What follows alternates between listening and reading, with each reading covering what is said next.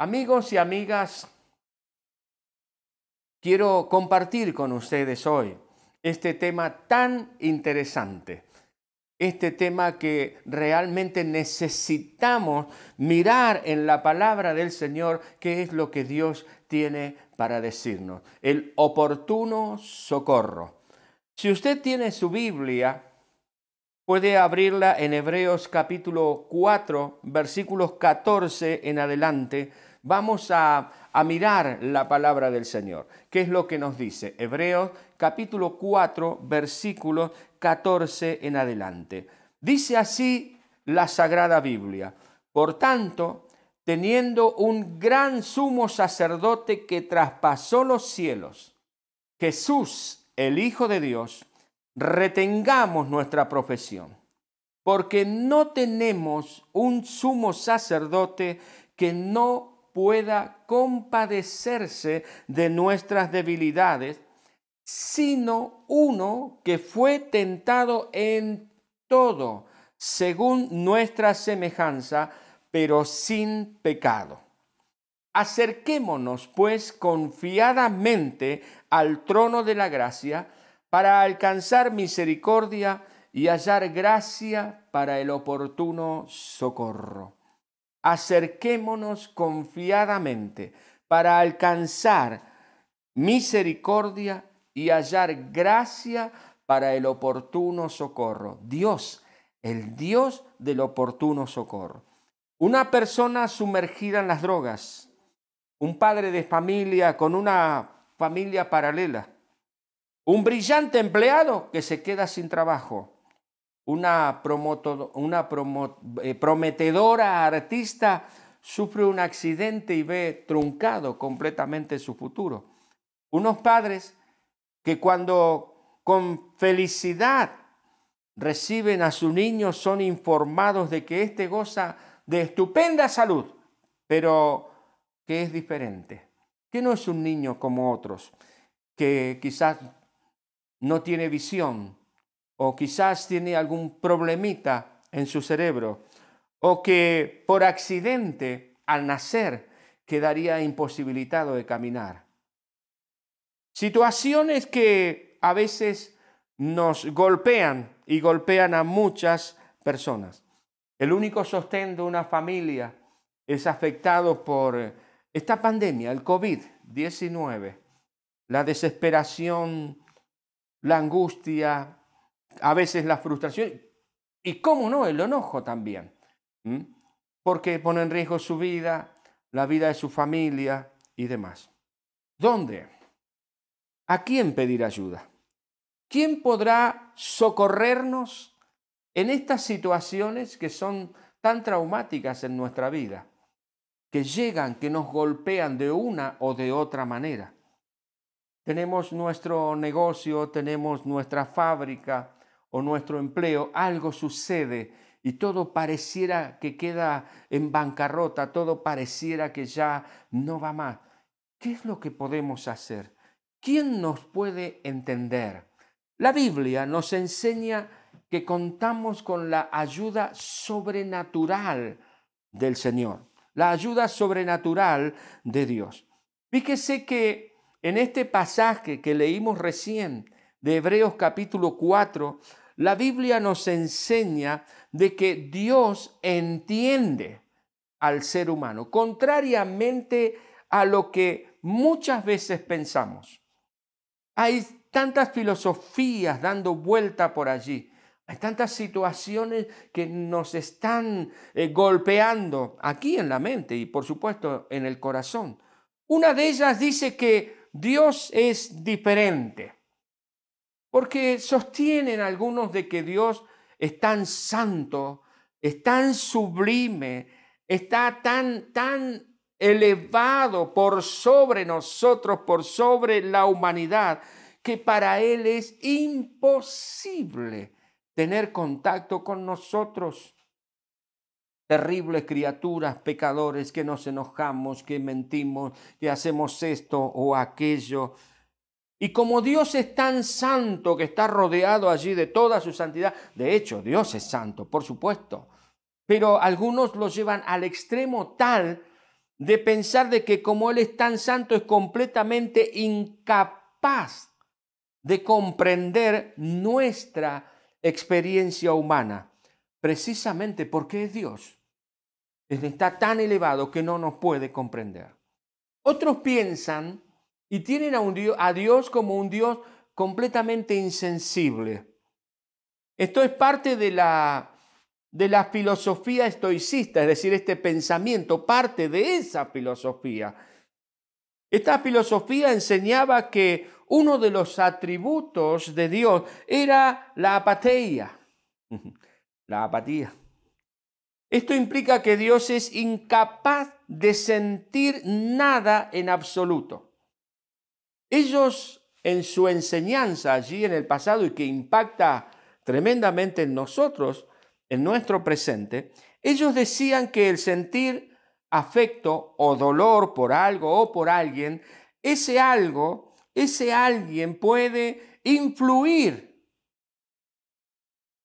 en nosotros. Por eso es que ese algo entonces se supone es superior a nosotros, porque influye en nuestra toma de decisiones.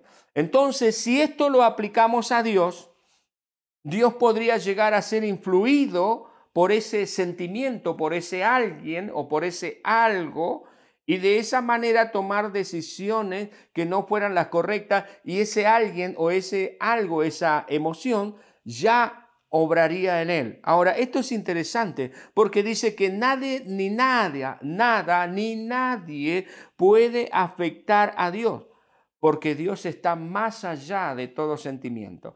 Es decir, Dios permanece completamente apático a cualquier cosa que nos esté pasando, lo que nos pueda llegar a suceder. El dolor humano, la fragilidad humana, la necesidad humana, los desastres en la humanidad, aún esto que está sucediendo. Algunos dicen, a Dios no le importa.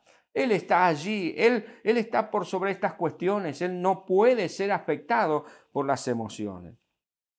Otra idea que es tan errónea como las dos anteriores es de que Dios es un absoluto desconectado. Es alguien que se desenchufó de la humanidad. Es alguien que se desentendió de la humanidad. Y esta idea también proviene de los filósofos griegos. Mire cuánto que hoy día venimos arrastrando de filosofías que son milenarias, que son tan viejas, que son tan centenarias. Ahora, proviene de los filósofos los llamados epicúreos. Ellos decían que los dioses viven en el intermundo. Es decir, no están allá arriba, pero tampoco están aquí abajo, están en un mundo intermedio.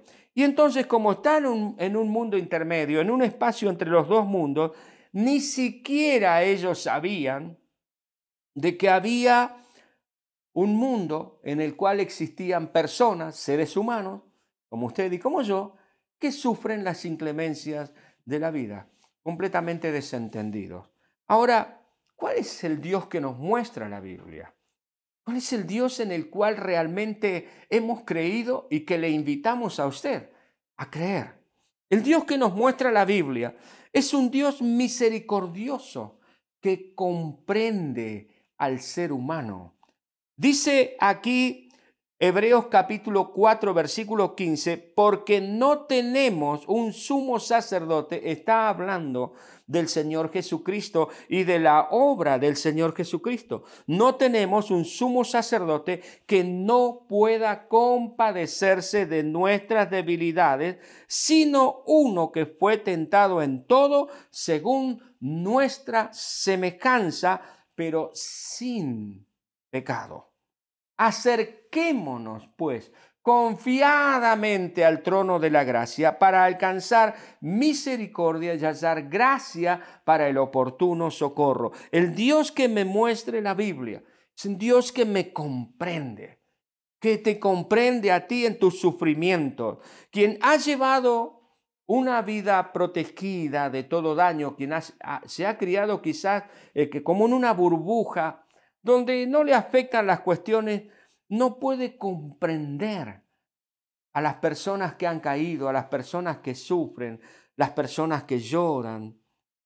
Hay una historia que contó un autor un escritor, John Foster, por allá por la década de 1930, cuando él llegaba a su casa y su niña lo recibe llorando amargamente allá en Inglaterra. Entonces dice que esta niña estaba tan, tan desconsolada y él le pregunta, ¿qué te está pasando? ¿Qué sucede? ¿Qué daño te han hecho? Entonces ella le cuenta que había escuchado por la radio de que una localidad china, Cantón, había sido bombardeada por los japoneses y había hecho un desastre. Claro, para el normal de la gente, los demás ingleses o cualquier persona, Cantón no le decía nada. Cantón era una noticia más. Era como si hoy nosotros pensáramos en algo que está sucediendo en la otra parte del globo.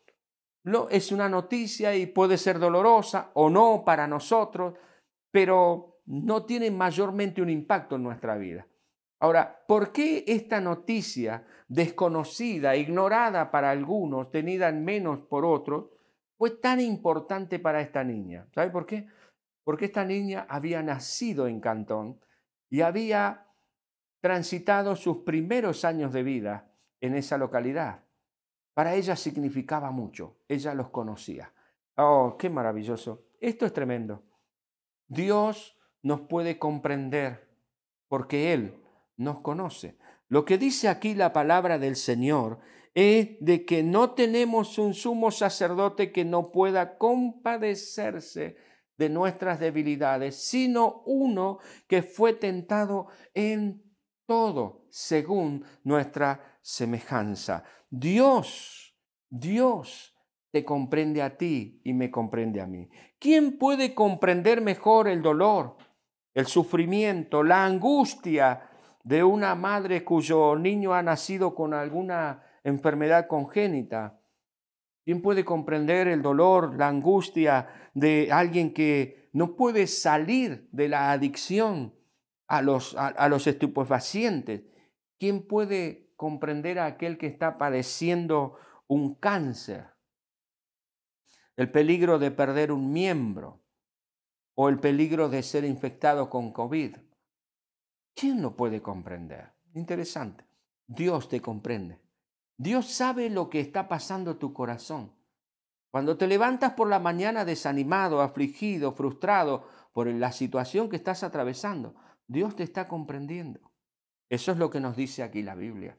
Dios no está apático, Dios no permanece ajeno, Dios no está en el limbo y se ha desentendido de nosotros. Al contrario, la palabra de Dios dice que Él no estimó el ser igual a Dios como cosa a que aferrarse, sino que tomó nuestra propia forma, caminó entre nosotros. Dios puede ayudar al ser humano. Dios te puede ayudar a ti. Él conoce tus problemas. Él ha transitado el camino que nosotros estamos transitando ahora. Él lo ha transitado anteriormente. Él ha vivido la vida del hombre. Él ha vivido nuestra vida. Por lo tanto, comparte compasivamente sus sentimientos, sus emociones, actitudes, es decir, nuestros sentimientos, nuestras emociones, nuestras actitudes. ¿Por qué? Porque Él las vivió, porque Él las atravesó antes que nosotros. Amigo, amiga, Dios te entiende, Dios te entiende, Dios sabe qué es lo que está pasando allí en tu corazón. No te desesperes, no corras de Dios, al contrario, corre a Dios porque Él sabe lo que está pasando. Quizás has pensado en quitarle la vida a tu niño que está viniendo en camino y te sientes tan horrorizada. Dios sabe qué es lo que está pasando en tu corazón. Jesús sabe. Y quiero decirle esto, mire, para demostrarle y demostrarnos y nosotros mismos recordar de que por qué el Señor Jesús nos entiende. A veces tenemos una idea muy romántica de lo que fue el nacimiento, la infancia y la vida del Señor. Pero entendemos esto, mis amigos y amigas. Jesús sabe lo que es la más extrema carencia. Cuando hablamos de pobreza, cuando hablamos de necesidades, pensamos que Dios no sabe de qué se trata, pero sí Jesús lo sabe. Y Jesús lo sabe porque Él nació en un establo. Él no nació en una clínica de aquella época último modelo. Él no nació en un lugar con todos los lujos y con todos los cuidados. Él no tuvo una partera que estuviese allí para recibirle. Él nació en un corral para animales, rodeado de animales. Y su primera cuna fue un cajón que nosotros le llamamos pesebre y seguramente acolchado con pasto y alguna manta que su padre habrá puesto. Él sabe lo que es ser un exiliado. Él sabe lo que es ser un perseguido. Pues cuando era niño lo querían matar y tuvo que huir a Egipto. El Señor Jesús sabe de qué se trata, de qué estamos hablando. Dios ve allí el sufrimiento de estas personas. Dios las comprende, como comprende tu sufrimiento y el mío. Dios sabe y el Señor sabe lo que es quedar huérfano. Hay algunos que dicen, uy, mi papá se fue y yo estoy así, así, y estoy sufriendo por esto, y Dios no entiende lo que está pasando por mi corazón. El Señor quedó huérfano de papá, de su padre terrenal. Usted dirá, sí, no, pero su padre era Dios. Pero Jesús era completamente hombre y para él su papá era José. De hecho, José seguramente le enseñó los principios del arte de la carpintería. El último relato que tenemos de José con Jesús fue cuando a los 12 años fueron al templo y que el Señor se quedó allí cuando Jesús tenía 12 años, se quedó allí charlando con los maestros de la ley y que luego lo buscaron. Después no se sabe más nada. Él sabe lo que es quedar a cargo del hogar, a cargo de su mamá, dejar de estudiar para trabajar y poder sostener y ayudar a su madre y a sus hermanos. Él lo conoce, lo sabe, él quedó huérfano. El Señor sabe lo que es el sufrimiento, el dolor causado por la enfermedad, la muerte, el abandono. Lo vivió muy de cerca. Él atendió al leproso con su enfermedad, a alguien que tenía COVID que vino a él, un paria de la sociedad, nadie quería saber nada con él. Jesús lo vio, charló con él, inclusive hizo un milagro en él. Jesús sabe lo que es ver a una madre cuyo hijo ha partido a la eternidad, pues él estuvo allí cuando la viuda de Naín iban allí a enterrar a su único hijo. Ella era viuda y había perdido a su hijo. Dios conoce tu dolor, hermana. Dios sabe de tu situación. No creas que Él está allí y no hace absolutamente nada por ti. Acuérdese del paralítico traído por los amigos del Señor. Alguien que estaba tirado allí en su casa, estos muchachos vieron que Jesús estaba allí y le trajeron a Jesús. Él sabe lo que es estar abandonado. Y por supuesto la pérdida de un familiar cuando fue a la tumba de Lázaro y allí las hermanas estaban desesperadas y no solamente sus hermanas, sino también toda la gente, todos los conocidos. Jesús sabe del sufrimiento humano. Jesús tuvo la experiencia del, eh, del, sufrimiento humano. Jesús sabe lo que es el dolor y el sufrimiento profundo por una experiencia que no se desea pasar. Recuerde cuando él estaba orando en Getsemaní. Dice que era tan intenso el dolor y la presión que él sentía que corrían gotas de sangre. Su sudor eran como grandes gotas de sangre. ¿Y cuál era su clamor? Señor, si es posible que pase de mí esta copa, pero Señor, no mi voluntad, sino la tuya. Jesús sabe lo que es verse enfrentado a algo que no se quiere pasar por distintas cuestiones. Jesús sabe lo que es la traición, la traición de los amigos, de las amigas. Fíjese que sucedió Judas, Pedro, le traicionaron. ¿Y por qué no decir también el resto de sus discípulos? Porque él quedó solo, solo frente a todos los que le venían a atacar. Jesús sabe lo que es la injusticia, lo sufrió en carne propia. Lo sufrió cuando enfrentó ese falso juicio, esa parodia de juicio, esa parodia de justicia. Cuando hoy ustedes hablan o, escuchamos hablar de que la justicia acá o la justicia de aquello que es injusta, Jesús sabe. Jesús sabe de lo que tú estás hablando, sabe lo que estás sintiendo porque Él lo vivió en carne propia. Jesús sabe lo que es ver a su madre, a su propia madre, desgarrada, atravesada por el dolor, por perder a su hijo, que era completamente inocente. Jesús lo sabe. Jesús conoce tu realidad.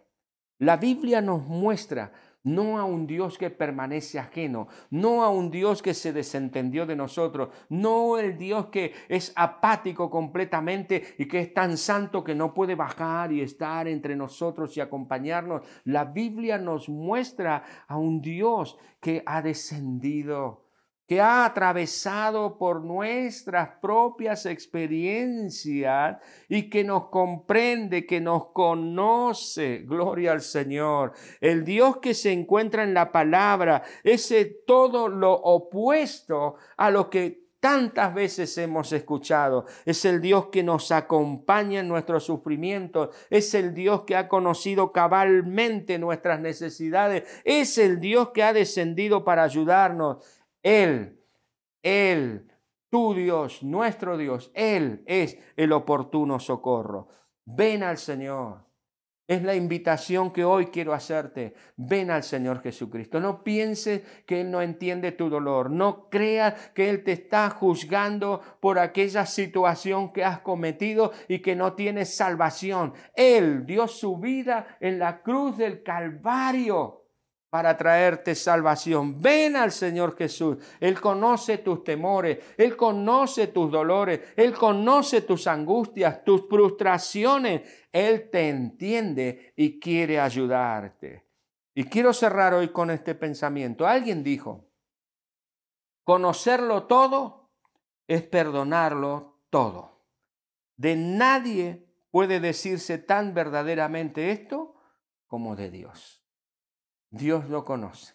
Dios te conoce a ti, Dios me conoce a mí y Él ha descendido para extender su mano. Él, Él es el oportuno socorro. No sé por la situación por la que estás atravesando. Quizás te sientes atribulado, estás afligido, estás mal. Pues bien, hoy te invito que vengas a Jesucristo. Él está allí con su mano tendida hacia ti diciéndote, toma mi mano. Yo quiero ayudarte. Yo quiero levantarte. ¿Estás afligido por tus hijos? ¿Estás afligido, afligida por tu salud? ¿Hay algo que está golpeando tu corazón? Ven a Él. Ven a Jesucristo. Ven al Señor. El Señor ha de bendecir tu vida, ha de fortalecerte. Oramos al Señor. Cierre sus ojos allí donde se encuentra. Y si usted jamás invitó a Jesús a venir a vivir a su corazón, pues bien le invito a que en este momento lo haga. Cierre sus ojos y repita esta oración. Dígale al Señor, Señor, en el nombre de Jesús, tú eres el Dios que me entiende. Por eso, Señor, traigo mi carga a ti. Y te pido, Padre, te pido, Señor, que tú me perdones de todos mis pecados y Señor, en el nombre de Jesús, te ruego que tu presencia me llene, tu fortaleza me llene. Señor, te doy gracias. Te doy gracias, Señor, porque aunque nadie me entienda en esta tierra, Señor, en ti encuentro comprensión, en ti encuentro cobertura, en ti encuentro perdón, en ti, Señor, encuentro esperanza. Gracias, Dios, porque tú me recibes así como soy y me das una nueva oportunidad permanentemente. Gracias Señor, en el nombre de Jesús. Amén y amén.